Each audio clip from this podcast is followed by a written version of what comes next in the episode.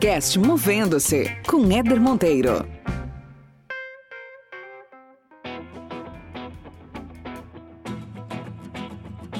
Você pode sair da faculdade começar um negócio próprio, não precisa nem ser startup ou mesmo uma startup.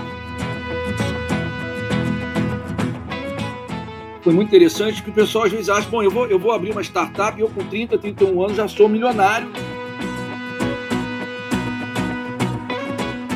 Hoje em dia, se você não souber reter esse talento, ele sai em menos de um ano.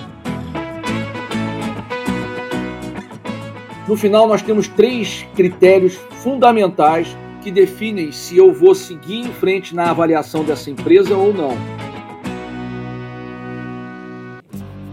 Esse podcast existe para te provocar a enxergar a carreira de outra forma. Meu objetivo aqui é que a cada episódio você termine melhor do que quando começou, com mais conhecimento, com novas ideias, mais autoconsciência e mais inspiração para fazer gestão da sua trajetória profissional. Aproveite e acompanhe a gente lá no Instagram, movendo-se, sem o hífen. Vamos junto nessa jornada.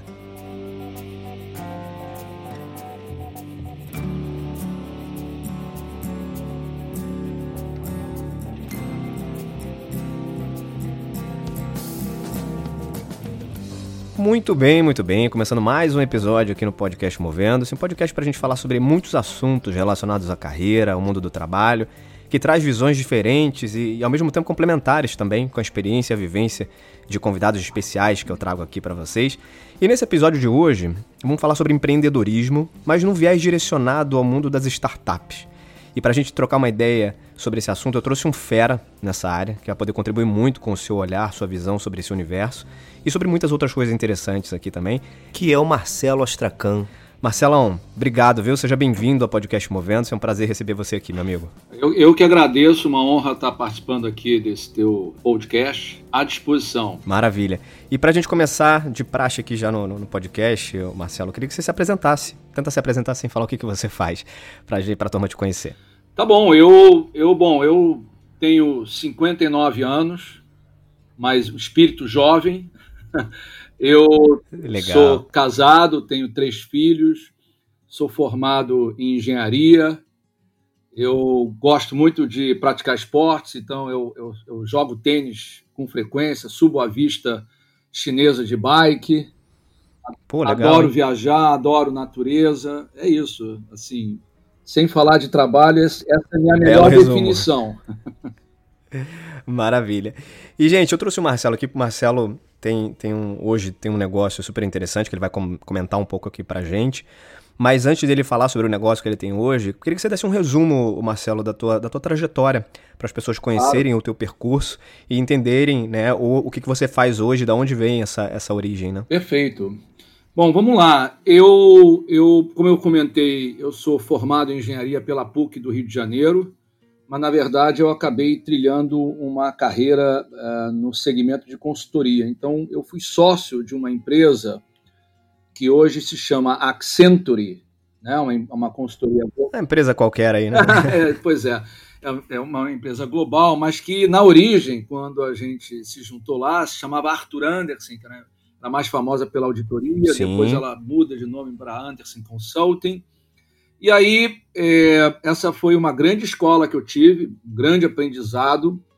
E ah, logo foi a meu primeiro, o que a gente chama o evento de liquidez, né? Porque como sócio eu participo de uma, do IPO da, da, da, da Accenture na, na Bolsa de Valores de Tecnologia que se chama Nasdaq, lá em Nova York. Então uhum. foi, um, foi um evento bastante relevante por duas razões principais. Primeiro, porque é, pelo volume de recursos envolvidos por uma empresa de consultoria. Só para explicar rapidamente, Éder, a consultoria claro. tinha um problema estrutural que é um, é um, problema. Os investidores eles querem ter o quê? Previsibilidade.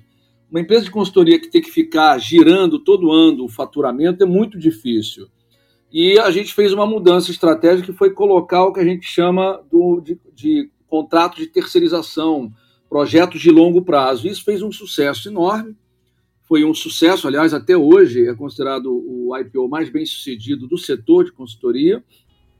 Legal. E os volumes também de recurso. Então foi meu primeiro evento de liquidez. Aqui eu fui um pouco mordido, né? Por esse, Sim. por esse mosquitinho aqui do empreendedorismo, mas eu Sim. Eu ainda não. Eu, eu, eu, depois eu vou falar mais na frente, eu não sou igual a esses empreendedores raiz mais novos, que a gente já já fala deles. E aí eu. Tá certo. Assim, eu fico um tempo lá, depois eu tenho um período como principal executivo de grandes empresas de tecnologia aqui no Brasil, empresas como a Activity, por exemplo, que é uma empresa de data center. Perfeito. E aí sim, já mais velho, vamos colocar assim, aos 45, 46 anos. Mais experiente, né, Marcelo? É, exato. Mas eu, eu me junto a sócios 15 anos mais novos, que são meus sócios até hoje, muito queridos. Olha, que legal. Eu quero até citar o nome deles, que é o Edmundo Maron e o Gustavo Peckley, que hoje são executivos super bem sucedidos, mas a gente teve uma, uma história em comum. Contamos, legal. então, o que era a minha experiência com com a juventude, empreendedorismo deles, competência, e eu comprei essa empresa chamada Cyberlinks. Eu vou aqui resumir para você, para não estender muito, mas eu compro tá essa empresa por um valor de 8 milhões, ela faturava 8 milhões também. Como eu vinha desse mundo corporativo, a, a gente começa um, um, período de forte crescimento, de tal forma que em quatro, quatro anos depois, a gente já estava faturando 30 milhões de reais. E aí a gente. Que maravilha Quase quatro vezes mais. Quase quatro vezes mais, porque é, realmente é um, é, um, é um padrão de startup, vamos colocar assim, né? Sim, sim. Três grupos internacionais se interessam por nós, um de Singapura, outro de da Itália e os chilenos. A gente acaba fechando com os chilenos. E aí, dois anos depois, a gente vende essa mesma empresa por 350 milhões de reais. Então, num espaço de Uau. seis anos, a gente teve uma trajetória de né, 8, 30, 350. Muito interessante. Essa é a minha é, jornada exatamente pré é, o período do que a gente chama da Darwin Capital, né? Uhum. Isso foi que ano? Que ano foi essa venda? Essa venda foi em 2014. Tá bom, sete, seis anos é, atrás. A última, né? Sim, sim, a última, isso. E aí, nesse, nesse momento em que você, enfim, ficou capitalizado, você decidiu ir para novas frentes de trabalho. É Exato. Eu, na verdade, o, o Éder, o que aconteceu foi o seguinte: eu fui muito ajudado nesse processo, né? É, eu falei esses meus dois sócios, pelo, é, é, eu acabei não comentando, mas teve um fundo de investimentos de Minas Gerais chamado Fear Capital, que acreditou no projeto e, e entrou na estrutura societária, nos ajudando com recursos Bacana. financeiros e também com a experiência deles. Eu fui ajudado pela pelo meu filho mais velho, que, que tem 32 anos e que fazia na, na época o MBA dele numa universidade americana. Uh, eu fui ajudado pela minha advogada, Renata Catelan, que, poxa, é, foi uma salvação para a gente em termos de estruturação de toda a operação. E aí a gente monta a Darwin Capital num sentido até de, sabe, retribuir, é, de poder ajudar com a nossa experiência. A gente não tinha, para ser muito sincero, Éder, a ideia de que a gente ia chegar no ponto que a gente chegou. É, já já a gente pode conversar, mas sim, sim. acabou que é, a, a, o que a gente se propôs a fazer deu muito certo. E para resumir, a Darwin Capital está focada é, em duas frentes principais. Uma atividade de M&A, tá. né, de é, M&A do, do, inglês Mergers and Acquisitions, que é fusões e aquisições, compra e venda e de aquisições. e a outra uhum. na área de startups, que é o que a gente estava comentando uhum. aqui. Muito bom. E aí você então, nesse universo de startups, você figura hoje, ó, Darwin figura hoje num, papel de investidor anjo, certo? Também, na eu, eu posso explicar já já isso. A gente também entra como investidor anjo e ajuda a, as empresas a fazer o que a gente chama da né, capturar recursos para elas, né? A gente Entendi. também ajuda na busca por investidores. A gente acaba tendo uma rede hoje muito grande para isso. E investimos também. Entendi. E, e Marcelo, você falou um, um, uma coisa que eu, que eu achei super interessante, que foi o seguinte: você citou ah, o nome de algumas pessoas que te ajudaram né, nesse processo. E é muito legal a gente, a gente reconhecer isso, porque a gente não, não, não faz nada sozinho, ah, né? não conquista nada sozinho. E, e, o mais interessante disso tudo é, é dar, o, dar o crédito claro. né, às pessoas que fazem parte dessa, dessa história, dessa construção. Muito legal isso. Uhum. Agora, o que, que leva um executivo de mercado, você com uma bagagem super grande, o que, que leva um executivo do teu, do teu nível a começar a entrar nesse mundo de, de investimento de startups, investimentos anjo? Conta um pouco pra gente. O que, que, te, que te estimulou? Olha, é, é, essa tua pergunta ela, é, ela é muito boa porque é, dado o tamanho que esse mercado hoje é, se tornou, né, a gente pode até encontrar Sim. pessoas mais jovens. Eu estou, por acaso, eu estou agora fazendo uma seleção de estagiários, quer dizer, existem, existem hoje os, os mais jovens que estão cursando faculdades, ou às vezes até antes, que eles já definiram que eles querem atuar é, nesse mundo do empreendedorismo, das startups, né, inovação, Exato. tecnologia. O meu caso, como eu te falei, não foi com essa trajetória, né?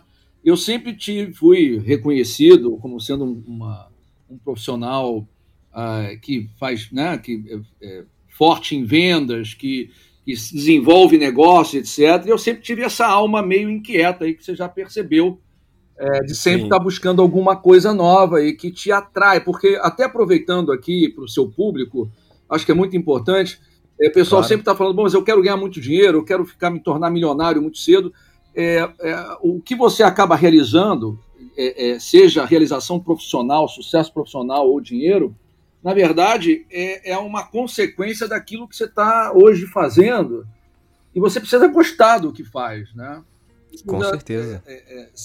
Está encantado com o que faz. Então, a minha, o meu movimento original ele foi no sentido de, né, de retribuir, né, de poder fazer alguma coisa. Só que a gente acabou talvez é, fazendo algumas escolhas estratégicas corretas, de que é ter um foco muito definido do que, que a gente acredita que faz muito bem e aquilo que a gente não faz, ou, ou, não é que a gente não seja muito bom, é porque a gente não tem foco nisso. E isso Perfeito. acabou vindo num processo de transformação que a gente acabou fazendo algumas boas escolhas. Vou te dar um exemplo, então, tá? Para sair do Diga. campo teórico para um caso prático.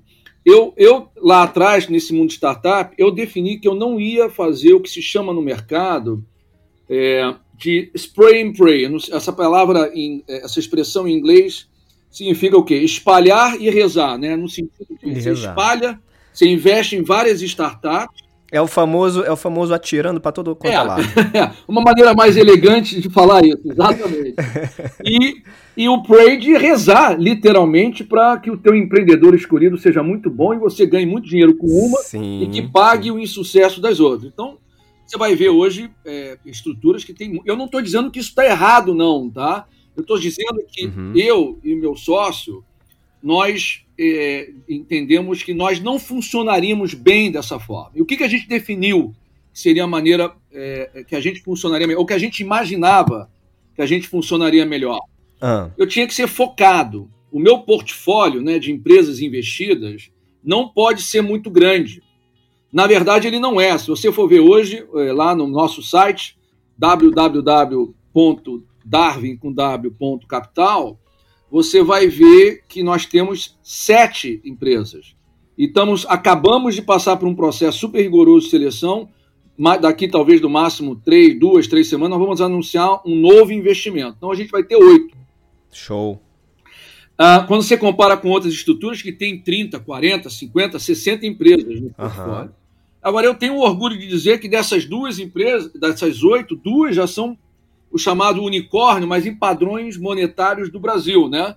Valem mais de um tá. bi de real. De real. Então. Excelente. Então, assim, a gente acredita que essa forma como que a gente se propôs a fazer foi um bom resultado. E essa questão, então, voltando ao teu ponto original, é, eu queria fazer alguma coisa diferente, entendeu, o, Éder? Eu queria sim, também contribuir. Eu, eu, eu, faço hoje um trabalho muito forte junto aos jovens, eu chamo, eu chamo jovens que são de 40 anos abaixo, que são, serão os nossos próximos líderes é, dos países, da, do, das empresas, das comunidades. Então, eu, eu tenho, a gente tem também um trabalho nas redes sociais em que a gente foca nesses jovens. Eu, eu, eu por exemplo, participo de lives com essas empresas júnior, é, por exemplo, da PUC. Eu falo com Muito amigos legal. de meus filhos, etc. Então, eu tinha essa vontade. Só que esse lado da inovação, ele é viciante no bom sentido, porque você faz coisas diferentes, você contribui uh, com soluções que podem ajudar muitas pessoas. E aí foi numa, num processo quase que natural, a gente começou a expandir e, e ficamos uh, uh, de um tamanho, de um porte agora mais relevante. Sem dúvida, sem dúvida. Você passou por uma série de, de movimentos aí na tua carreira e, como você falou, né, você decidiu fazer alguma coisa diferente, uh, teve a ambição de buscar coisas novas, que é muito legal também. Uhum. Agora, quando você compara, compara uh, tudo que você já passou de desafio, né, e com, com o universo que a gente vive hoje no modelo de trabalho, o, o Marcelo, e até porque você está em contato aí com, com essa geração nova, com pessoas também tentando é, empreender, qual a sua visão sobre o mundo do trabalho atualmente? Eu acho que o mundo atual ele ele está muito interessante, ele é muito instigante, porque assim na minha época, vamos voltar lá atrás, é assim a gente tinha uhum. poucas opções, vamos colocar assim, para poder desempenhar, né? Você você estava mais é, restrito ao que você podia fazer. Verdade. Hoje em dia você praticamente pode fazer o que, o que quiser. A gente se comparava com a Europa e com os Estados Unidos, onde lá dava. Hoje em dia o Brasil, nesse aspecto, nos últimos 30 anos, se desenvolveu num patamar que você pode sair da faculdade começar um negócio próprio, não precisa nem ser startup, ou mesmo uma startup, e buscar formas de, de se sustentar e operar dessa forma. Eu acho que o mundo hoje também, ele te oferece também, ao mesmo tempo, desafios muito maiores, né? porque a gente está mais conectado, a gente está mais ligado um ao outro a, o nível de formação da, da, dessas gerações mais novas é excelente. Assim, né, você praticamente não encontra hoje mais ninguém. Estou falando, obviamente, a gente tem que avaliar, uhum. tem o Brasil todo, mas estou falando das pessoas que conseguem chegar a uma universidade. Todas falam línguas estrangeiras, todas têm excelente formação com redes sociais, com internet, com ferramentas de gestão. E, e, Marcelo, você sabe que tem um dado super interessante. Eu não sei, não sei quem, quem criou esse dado, mas eu estou supondo que ele é verdadeiro. mas é um, é um dado que diz o seguinte, cara. Hoje, uma criança com 7 anos de idade, ela tem mais informação à disposição dela do que um imperador romano lá no auge de Roma. Ah, eu, Isso é muito doido de se eu, pensar. Né? Mas eu, eu acredito, é, é, é, é, óbvio que a gente tem, não pode comprovar, mas é, é dá para entender. Faz todo sentido. Faz todo né? sentido, porque hoje o acesso que essas pessoas têm a, a maneira. Olha, eu estou assim, o, você ter uma ideia, né? A gente usa de dados meio empíricos e subjetivos para fazer é, chegar a algumas conclusões, mas eu, por exemplo, eu estou fazendo um processo relativamente rigoroso para contratar um estagiários, né? Eu já tenho hoje. Olha aí, estagiários. Se você que está ouvindo a gente, tá nessa, nessa, nesse perfil, já procura o Marcelo depois, ou se você está ouvindo, conhece alguém que pode querer se candidatar, já fica de olho aí nessa é vaga. Hein? E eu fico impressionado, Éder, com o nível de qualificação deles. Né? Eu, eu, eu tenho hoje já um estagiário também, a gente tem óbvio uma estrutura, mas é impressionante a capacidade de articulação, capacidade de, de, de buscar informação, que é o que você falou, né? É, é, é, é eu me lembro que lá atrás eu, eu, você pode contratar alguém que hoje tem muita experiência ou que não tem, mas que, que se não tiver, ele busca esse conhecimento. É hoje, a busca desse conhecimento, você não depende mais de um professor, de uma eminência. Se você for sapo, se você tiver a base, alguma referência, você consegue tal informação. Se vira, né? Se vira. Então, a, essa era da informação, que é como se fosse, né, se fala, né, já se fala isso e, e os historiadores vão lá na frente é, registrar, e que nem a gente teve a revolução industrial, a gente está tendo a revolução da, da, informação e talvez a revolução digital. E isso tem uma, um aspecto que eu acho muito legal, Éder, que é democratizar no sentido de que você, você, você se quiser, você corre atrás e, e, vai, e, e vai atrás do seu sonho. É óbvio que na vida a gente sabe que você tem que estudar, você tem que ter disciplina, você tem que se dedicar. Nada vem de graça. Uhum. Aliás, numa discussão aí passada, foi muito interessante que o pessoal às vezes acha, bom, eu vou, eu vou abrir uma startup e eu com 30, 31 anos já sou milionário, já posso ter meu iate. É, eu sou testemunha, o Éder, que eu tenho, eu tenho, eu tenho, por exemplo, clientes, empreendedores que um tem 30, outro tem 31 anos de idade. Uhum, tá? Uhum. E eles são criadores de um negócio que vai faturar esse ano 50 milhões de reais. Maravilha. Há quatro anos atrás eles criaram esse negócio. Uhum, então, uhum. o pessoal tem que entender que quem acaba ficando milionário, e tem até aqueles que mais cedo é, ficam, eles é, trabalham muito. Eles não vão para balada, eles, eles, uhum, eles uhum. sabem, não estou dizendo vai para balada também, mas eles chegam, dedicam, se esforçam, sacrificam e tem o resultado lá na frente. E aí, tá gostando desse episódio? Olha só, tem muito mais conteúdo no podcast Movendo. Se essa é a sua primeira vez por aqui, saiba que a primeira temporada tá cheia de bate-papos interessantes. A segunda temporada já começou também há pouco tempo, já tem muita coisa boa acontecendo. Se você está ouvindo esse episódio pelo seu celular, dá um print aí na sua tela, marca a gente nas redes sociais, movendo-se, e não deixa de seguir a gente também lá no Spotify. Vai ser muito bom ter você parte dessa comunidade. Vamos dar sequência aqui. E Marcelo, você acha que essa, esse exemplo que você deu aí, né, de, de que ah, eu, eu, eu quero abrir minha startup porque eu quero ficar milionário, você acha que essa é uma razão, por exemplo, para que hoje a maioria dos jovens né, que estão na universidade não queiram, não tenham mais ambição em trabalhar numa grande empresa, preferem criar suas próprias startups? Costumo, por exemplo, dar um, um exemplo de quando eu estava na faculdade. Né? Eu sou administrador, me formei lá em 2000, 2004, 2005. Ah. E na minha época, eu, o pessoal da minha turma, o barato era assim, cara, quem vai estagiar primeiro numa multinacional, né? Vamos conseguir uma vaga numa multinacional. Esse Verdade. era o foco de, da maioria dos universitários naquela Sim. época. E hoje em dia eu vejo isso muito pouco, é. né? Hoje em dia não tem, não tem mais esse, esse, esse, brilho de, pô, eu quero trabalhar na, na Coca-Cola, na Shell, não sei o quê. Não, a galera quer criar sua própria empresa, né? O seu próprio modelo de negócio. Você acha que por trás disso tem essa questão da grana não, ou tem alguma outra coisa? Olha só, é óbvio que né, ganhar dinheiro fácil é uma coisa que vem lá desde os primórdios da civilização, né? Sim. Mas eu acho que tem outros aspectos que são relevantes, Éder. Um deles, e você tem toda a razão no que você está falando, e, e, eu vivi isso também, a gente queria estagiar na Shell, na ESSO, na LIA, na, né, a própria uhum. é, O que acontece é que essas estruturas, as empresas tradicionais, continuam sendo relevantes, têm um papel mas elas estão tendo que também se reinventar para reter e atrair os, os, melhores talentos. Total. Porque essa que a gente estava falando um pouco antes aqui no, na nossa conversa, o mundo hoje ele está mais dinâmico. Então eles não querem ficar num lugar onde eles não percebam é, que há uma, uma, uma evolução não só profissional, mas também é, do lado pessoal humano. Né? Eles estão mais é ligados com questões sobre o mundo, o, o, meio ambiente, o respeito às diferenças, né? Isso tudo faz parte. Quando eles estão dentro de uma estrutura maior e não percebem isso claramente, eles saem. Até porque, como a gente falou bem, antigamente a gente não tinha opção, né? Você tinha que dar graças a Deus que você ficava exato, na mesma exato. empresa e, poxa, que bom que eu tô lá. Hoje em dia, se você não souber reter esse talento, ele sai em menos de um ano. Verdade. E tem uma outra questão também que eu, que eu acho, que é a autonomia, né? É, essa geração e muitos desses profissionais, eles querem ter autonomia para construir as coisas, para dar ideia, para ter liberdade para fazer proposição e para ter, ter a, a, sensação de que eles estão impactando de fato no negócio. Sim. Quando uma grande empresa ou qualquer outra empresa não oferece isso, qual é a alternativa? Então deixa eu criar o meu próprio negócio, que eu vou ter autonomia, vou dar as minhas ideias, eu sei que se eu posso errar ou acertar, mas eu vou ter a tentativa ali.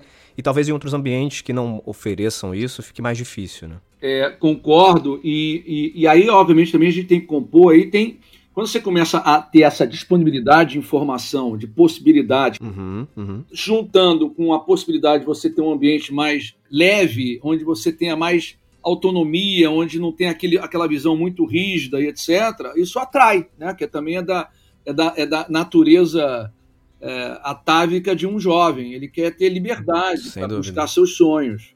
E eu acho até que as empresas maiores elas estão se transformando. Uma das nossas áreas de atuação é o chamado Corporate Venture, né? ou seja, que é a iniciativa de startups é, é, oriundas das, das empresas estabelecidas, que têm um problema de negócio e como elas, pela, pela maneira tradicional, elas demorariam muito tempo para solucionar, ou às vezes nem solução tem, e elas buscam então a abordagem de uma startup para buscar essa, essa, essa, essa inovação que eles internamente teriam dificuldade. Então tem muitas empresas certo. também buscando esse caminho.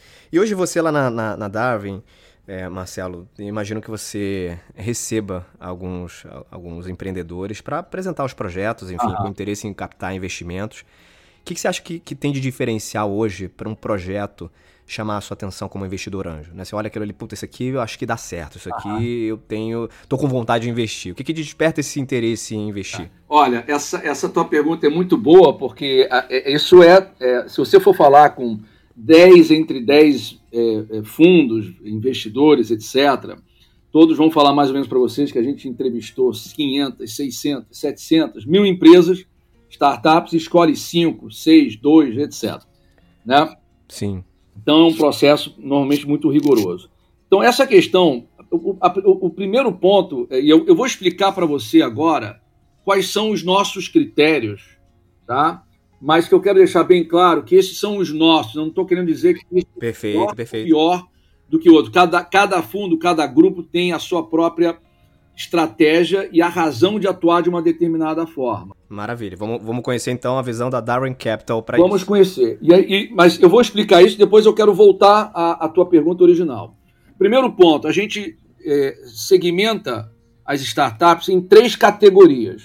A primeira são startups que melhoram algo, mas dentro de uma, uma, uma, um universo muito restrito. E elas são mais, assim, startups tradicionais, vamos colocar assim. O segundo grupo okay. é o que eu chamo que são startups que trazem uma inovação, sim, é, melhorando um processo já existente, de forma relevante. E a terceira categoria é a categoria das startups que trazem uma inovação, é, trazendo no seu bojo uma disrupção é, no próprio é, é, modelo de negócios que até então a gente conhecia.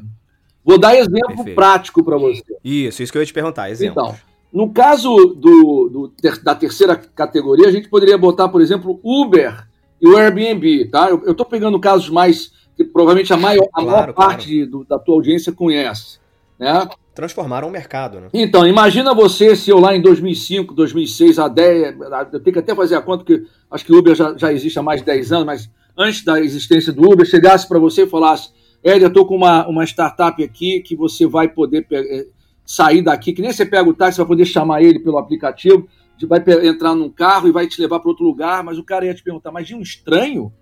Você sabe quem é o dono do carro? Você provavelmente ia fazer uma série de perguntas e questionamentos, né?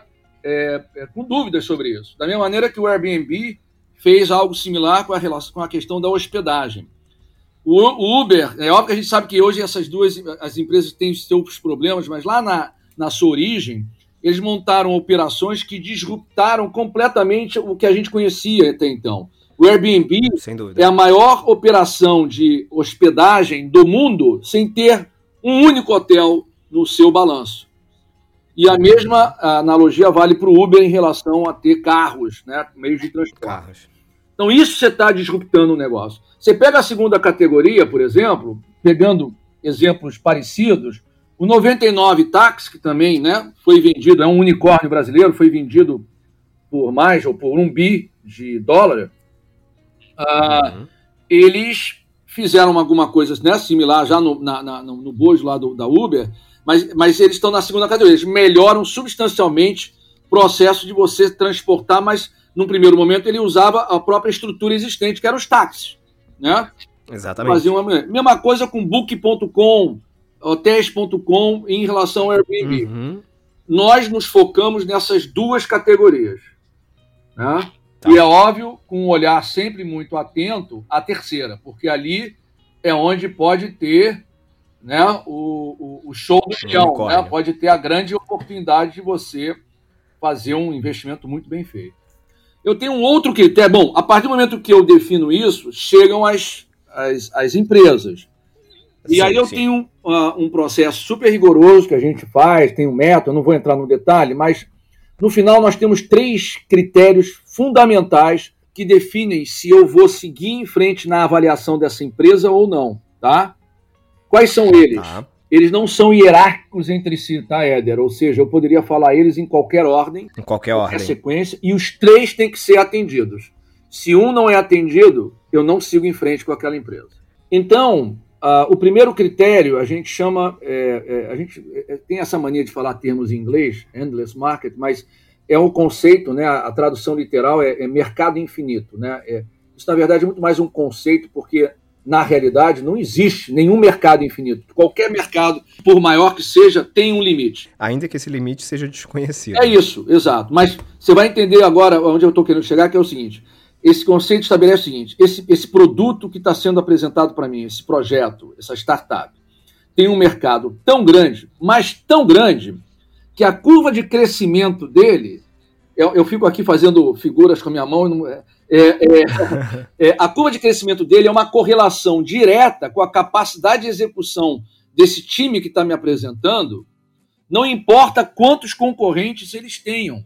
Eu gosto de fazer uma brincadeira, uma analogia, que é o seguinte: aquela história de que tem dois homens andando descalços na floresta quando eles avistam um tigre. É, e um deles começa a buscar a, a, a, a amarrar o tênis e o outro questiona por que, que você está botando tênis? Porque eu tenho que correr mais que você. Mas na prática, o que isso significa, Éder?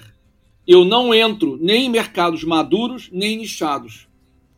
Não porque não sejam bons mercados e bons negócios, tá? É porque nós, na tá. Darwin Capital, não vamos ter a condição de contribuir tanto quanto seria na outra opção. Então, esse é meu primeiro critério que eu estou te apresentando. Perfeito. Segundo critério diz respeito mais a uma característica do projeto, né? Ou seja, esse projeto tem uma diferenciação tal, tem uma unicidade tal, mas tão bem caracterizada, que ele vai me permitir criar uma narrativa que vai ser ao mesmo tempo atraente para quem pretende investir nessa empresa, para também para o seu mercado, para onde essa empresa venderá o seu serviço ou o seu produto. E o terceiro critério, que isso seja, vocês já devem ter escutado bastante, é equipe. Perfeito. Eu, eu sabia que você ia chegar é, nele. A equipe, é, você já deve ter escutado que toda qualquer startup que a gente escuta bem sucedida, que recebeu um aporte milionário dali para cá, todas elas, 100% delas, sem exceção, fizeram, eu vou fazer uma expressão que é muito comum desse nosso mercado, pivotaram. Tá. Né? Pivotar. Pivô, né? Pivô do basquete. Explica o que é pivotar aí é, pessoal. Pivotar é o quê? Percebendo, ela fez um. Ela lá atrás apresentou um projeto, fez um planejamento, né, o business plan. Ela, ela tinha ideia de que ia vender, que ia crescer, que ia fazer. E na hora que começou, na prática, a experimentar, percebeu uma dificuldade qualquer. Os bons empreendedores são aqueles que, poxa, ao perceber isso, né, são flexíveis, pivotam, uhum. mudam algum Muda o negócio para quê? Para sobreviver, para sustentar e depois, quem sabe, crescer. Então, a, a, além da capacidade técnica, qualificação, né, a gente quer ver essas características. Por quê? Porque se o negócio mostra alguma dificuldade, você tem que mudar, é, é se a equipe for boa, você muda. Uhum. É, se a, a, equipe não tem essa característica, eles vão se teimar com uma determinada situação e vão acabar morrendo sem oxigênio. Fazendo uma analogia com, com, com, o meu esporte preferido, que é o tênis, um deles, o bom tenista joga em qualquer quadra, com qualquer raquete. Se prepara para qualquer tipo de cenário. Né? E aí, nesse sentido, você já, você já me deu uma abertura aqui para um, um, uma outra dúvida que eu tinha, uma outra pergunta que eu ia te fazer é que olhando para a equipe, olhando para as pessoas, né? Na tua avaliação e na tua experiência, quais são os erros mais comuns de quem está começando a carreira de empreendedor, quem está iniciando uma startup, Marcelo? É óbvio que certamente a sua audiência ouviu bastante sobre isso também. Eu vou falar o que mais me chama a atenção para o meu lado, tá. tá? Que é o que a gente, por exemplo, acaba buscando.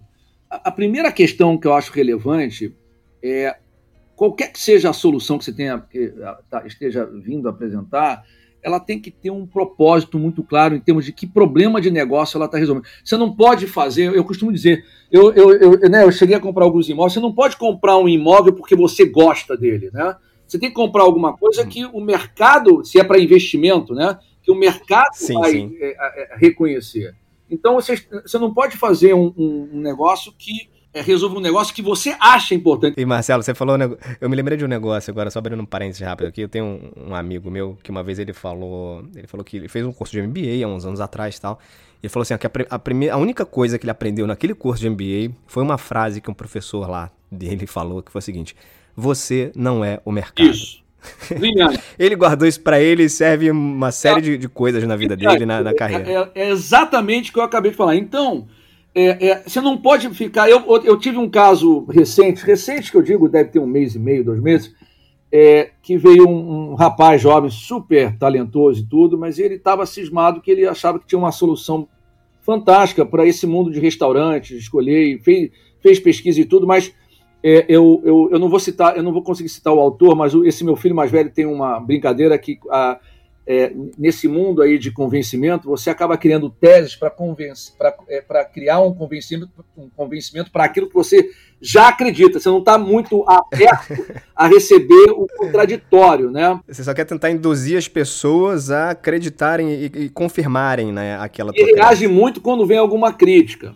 Mas por que, que eu estou falando é. isso? Para qualquer um que queira fazer, pesquise, se informe, fale com os players desse mercado. Aquilo que você está achando que pode ser uma solução, primeiro, pode não ser para quem está lá no meio do negócio. Segundo, verifique se já não existe outros players nesse mercado fazendo a mesma coisa, né? Porque senão você vai entrar num mercado muito populado. Outra questão fundamental, e aqui, olha, não é nem culpa, responsabilidade dos empreendedores, porque nós que já vivemos do mundo da economia real, isso aí é um, vamos chamar, é um, é um, um mal, mal dos gestores. A gente sempre acaba sendo mais otimista. Uhum. E isso acaba afetando os chamados planos de negócio. Então, a gente tem que ter um cuidado que, ao mesmo tempo, os investidores querem ver aquela chamada curva J, né? Você já ouviu falar, né? A curva J das startups. Sim, sim. Elas começam com muita dificuldade, ficam lá penando até que de repente dá um clique, a coisa dá certo. Dá um salto. Dá um salto. É óbvio que a gente quer ver isso, etc. Mas isso tem que ser embasado, é, dados, fatos que você consegue sustentar, consiga sustentar numa, num debate.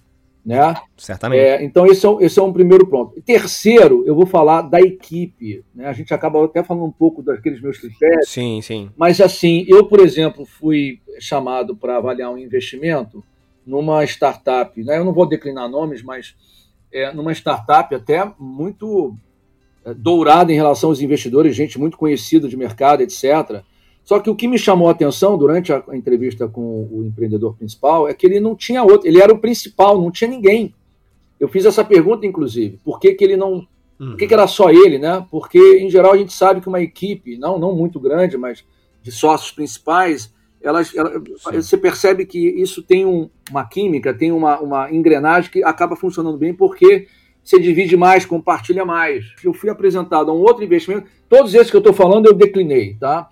É, em que é, também vinha uma pessoa dita com muita experiência num determinado setor e que tinha montado uma equipe maravilhosa, mas não tinha nenhum sócio é, com base de, tecnológica, ou seja, porque nesse mundo de inovação, a tecnologia é parte integrante do processo. Né? Sem dúvida. Então, você pode fazer um negócio novo, mas assim, não, não vai ter um diferencial relevante. E eu diria que além, Marcelo, dessa, dessa questão de ter alguém uh, especialista, né, com competências em tecnologia, eu diria que a, a união de sócios, ela deve ser normalmente, uh, você deve privilegiar a competência das pessoas. Isso. Acima da amizade. Por que, que eu estou dizendo isso? Porque tem muita, tem muita gente que acaba formando sociedades por conta de amizade. Né? E não necessariamente por conta de competência.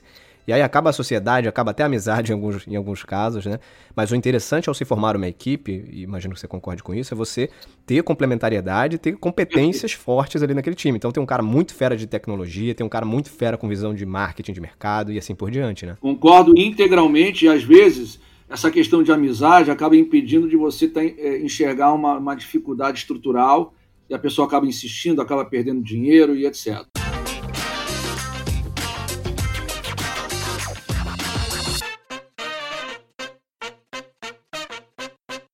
Muito bem, Marcelo. Estamos aqui entrando na parte final do nosso bate-papo. Tá muito bom aqui, o tempo está passando rápido. É. Mas eu queria agora que você entrasse no Momento Movendo-se, que é o momento em que nossos convidados indicam algum conteúdo de qualidade que, que eles tenham consumido, que tenha te marcado de alguma forma, que você quer compartilhar aqui com a audiência. E pode ser um livro, um documentário, um filme, um podcast, enfim, qualquer conteúdo que você ache relevante compartilhar aqui com a audiência do podcast. Olha, é eu tenho aquele o livro assim, esse livro de, de, empreendedorismo né hoje tem vários tem vários autores.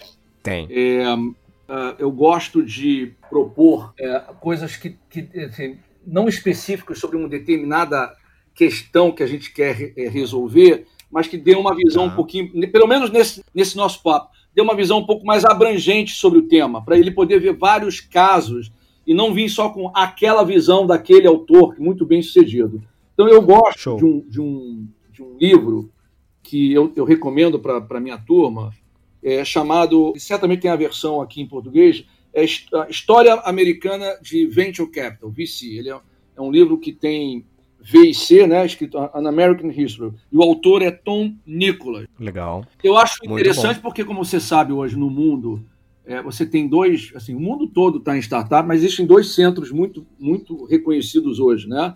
O Vale do Silício, claro, muita força lá. E tem Israel também, que é um país de 9 milhões de habitantes, mas que você tem casos como Waze, Mobileye, várias soluções hoje, startups que conhecidas mundialmente, foram criadas lá. E lá tem um aspecto que as empresas, elas quando são criadas, como o mercado é muito pequeno, elas já saem com uma, uma pegada de uh, global, né? de, de ir ao mundo.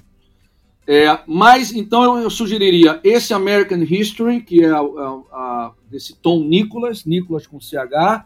Eu é, recomendaria também um livro que aí conta de Israel, que é, é, um, é, é muito interessante. Como é, que você, como é que um país daquele tamanho minúsculo pode ser o, o, o terceiro país com mais startups listadas na Nasdaq, né? Incrível. É, que é a Startup Nation. Legal. Já deve ter uma tradução aqui no Brasil. Muito bem, Marcelo, mas para a gente fechar, se você pudesse encontrar o Marcelo lá do início da carreira, o que, que você diria para você, cara? Qual dica você daria para você mesmo com a cabeça que você tem hoje, com essa experiência que você tem hoje? Eita, eita, essa, essa é difícil. essa é profunda. Essa é difícil. O Éder, acho que a primeira. Bom, é óbvio que, como eu me conheço, né, eu vou acabar tendo um certo viés. eu tenho que tomar um certo cuidado para falar alguma coisa que seja mais útil. Mas eu tenho certeza. Eu vou falar, eu vou falar para você. Olha só uma coisa que eu estou fazendo que eu nem acredito. Ah. Eu tenho, como eu falei, eu tenho um grupo de estagiário, eu tenho um em particular é, que eu gosto muito. É um, é um, é um, rapaz super qualificado, me ajuda, é, assim, como se fosse um par, né? Qual é o nome dele? O nome dele é Luiz Augusto. Beleza, valeu, Luiz. E ele me procurou porque ele, tá, ele, ele gosta muito, ele se envolve diretamente aqui, e por causa disso ele estava ele tava até um pouco de dúvida, porque ele queria fazer um estágio numa empresa de consultoria estratégica. E ele poderia achar que eu talvez não gostasse disso, né? Porque eu iria perder. Sim. Mas pelo contrário, né? Eu estou eu, eu, eu ajudando ele diretamente, eu estou auxiliando, estou ajudando ele se preparar para a entrevista e tal. E ele é um, é um, é um rapaz muito talentoso. Então, o que, que eu falaria para o Marcelo eh, com base nisso? Primeiro, é, não seja tão ansioso, né? Não ache que o mundo vai acabar por conta de uma, de uma derrota momentânea que você possa ter. Derrota entende-se como tentou entrar num, num, num local, num, num, num, estágio, não conseguiu, uhum. tentou abrir um. Tocar, uma frustração. Uma frustração. É, é, é, nós somos muito jovens nessa idade, a gente tem tempo para errar. E no mundo atual, isso é mais ainda relevante. Aliás, em Israel, existe uma. Tem estatística para tudo no mundo, lá em particular, tem uma ah. estatística que diz o seguinte: o empreendedor de segunda tentativa, vamos colocar assim, tem cinco vezes mais chances de dar certo do que aquele de primeira tentativa, né? Faz sentido. É, então, então, assim, é, o fracasso, né? Todos nós temos nossas frustrações, faz parte do aprendizado. É, é, o problema é quem acaba não aprendendo com isso. Então, eu diria isso. É, eu diria para ele para se focar muito nas opções que vocês é, decidirem fazer durante aquela janela de tempo, que eu acho que isso é importante, né? não abrir muito à frente, não, não, não se dispersar, mesmo que aquela opção que você optou lá na frente acabe dando errado, mas siga em frente. E eu vou falar uma coisa que pode ser que alguns discordem, Éder, mas é, ainda que a gente tenha. Esse podcast é muito democrático, pode não, falar. Mas, é, mas eu falo assim, é, da minha própria experiência. A gente, obviamente, é muito disciplinado, muito competente, treina muito, estuda muito, mas tem uma parte do que a gente faz que não é científica, que está relacionada à, à, nossa intuição, à nossa emoção, daquilo que a gente gosta de fazer. Então você precisa gostar muito do que faz. Eu acho que se você está num lugar que não está te trazendo essa satisfação, avalie isso, reflita isso e não, e não desconsidere outras opções só porque você tem medo do risco que isso pode ocorrer. Você, vocês são novos. Marcelo, né? Marcelo Astracan, você ainda é muito novo aos 18 anos. Sensacional, Marcelo. Prazer receber você aqui no podcast Movendo-se. Foi um bate-papo de altíssimo nível, com muitas informações relevantes. Então, espero que você que esteja ouvindo a gente aí tenha conseguido captar aí uma série de conteúdos relevantes que o Marcelo trouxe. E obrigado, viu, Marcelo? Obrigado por participar aqui do podcast. Eu cara. que agradeço. Muito obrigado, Éder. Uma honra. Um grande abraço para você. Você, o Marcelo, é o seguinte, para as pessoas uh, te encontrarem, quem quiser é, conhecer um pouco mais sobre o teu trabalho, quem quiser conhecer um pouco mais sobre, sobre a Darwin, como é que as pessoas podem entrar em contato com você? Ah, claro. Bom, primeiro tem o nosso site que eu tinha comentado, www.darwin com W, né, D A R W I N capital. Vocês podem também nos achar no LinkedIn, uh, tam, procurando o Darwin Capital e o nosso logo, que é um, uma torrezinha azul e branca. Nós estamos uhum. também na, no Instagram, onde a gente faz um trabalho muito bacana e onde tem muita interação, que é também Darwin Capital. E tem meu e-mail, se alguém quiser entrar em contato, vai ser uma honra poder conversar. É Mastrachan, M-A-S-T-R-A-C-H-A-N, arroba Darwin, com W, né, ponto capital. Maravilha, vou colocar aqui na descrição aqui para vocês acessarem também todos esses dados. E fiquem atentos a novos episódios, novos bate-papos, muito convidados especiais que estão vindo por aqui. E lá nas redes sociais a gente está presente também, movendo-se tudo junto. E vai ser um prazer a gente se encontrar aí fora desse podcast. Vou ficando por aqui. Beijos e abraços. Até mais.